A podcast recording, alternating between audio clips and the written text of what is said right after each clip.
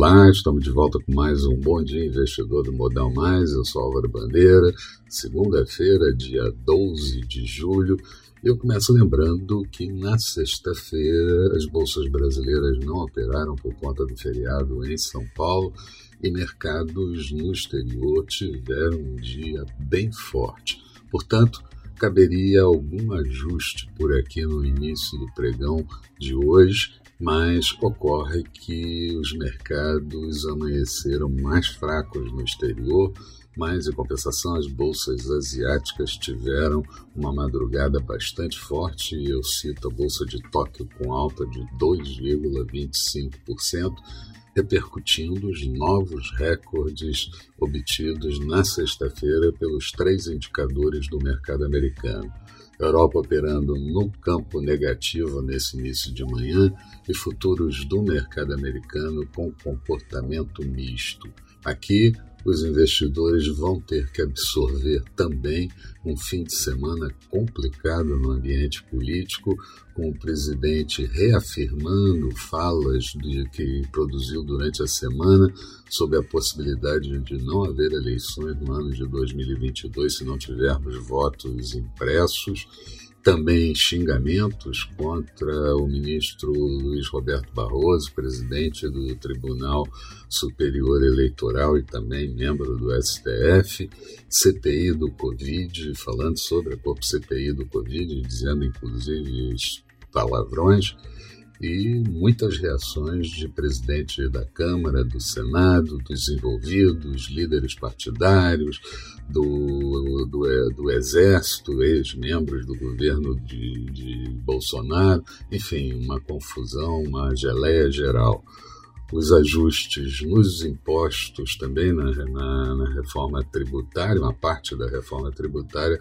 proposto também com muita crítica de entidades eh, empresariais e inclusive da própria equipe econômica e o governo dizendo que pode mandar um substitutivo, o que certamente não seria positivo e vai demorar mais ainda. No exterior, expectativa com relação à nova safra de balanços começando referente ao segundo trimestre do ano e semestre, com impasse da OPEP mais sobre metas de produção de petróleo e ainda vamos ter é, muita, muito com relação ao setor privado americano, uma notícia positiva de que a confiança empresarial está no maior nível desde o ano de 2014. O apetite ao risco no mercado americano se fez muito presente, principalmente na sessão da sexta-feira, e pode perdurar nas próximas sessões. Já o Banco Central Europeu, BCE, disse que o risco ao crescimento está equilibrado, mas ainda necessitando de apoio fiscal e de política monetária, e que a inflação vai acelerar ainda mais no ano de 2021, até o final do ano. Aqui, tensão política vai seguir fazendo o preço dos ativos de risco nos mercados e a FIP divulgou o IPC da primeira quadricemana do mês de julho, inflação acelerando para 0,86%, vindo de anterior em 0,81%.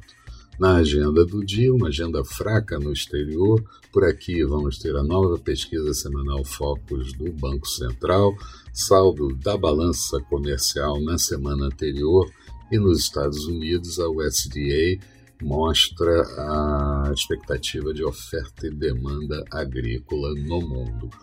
A expectativa para o dia de hoje, Bovespa começando em alta, o EWZ, o principal ETF brasileiro, subiu na sexta-feira 1,29%, mas depende do noticiário ao longo do dia e todos os ruídos com relação às declarações do presidente.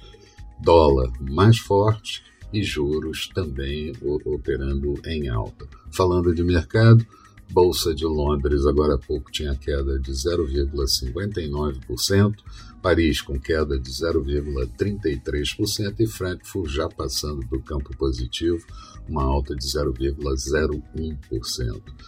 petróleo WTI negociado em Nova York em queda de 1,49%, o barril cotado a 73 dólares e 45 centavos, euro sendo negociado em queda a 1,185 do dólar, notes americanos títulos de 10 anos, taxa de juros de 1,34, futuros do mercado americano, Dow Jones caindo de 0,39, Nasdaq em alta de 0,18. Eram essas as considerações que eu gostaria de fazer. Um bom dia a todos e eu estarei de volta no final da tarde com Boa Noite Investidor. Até lá então.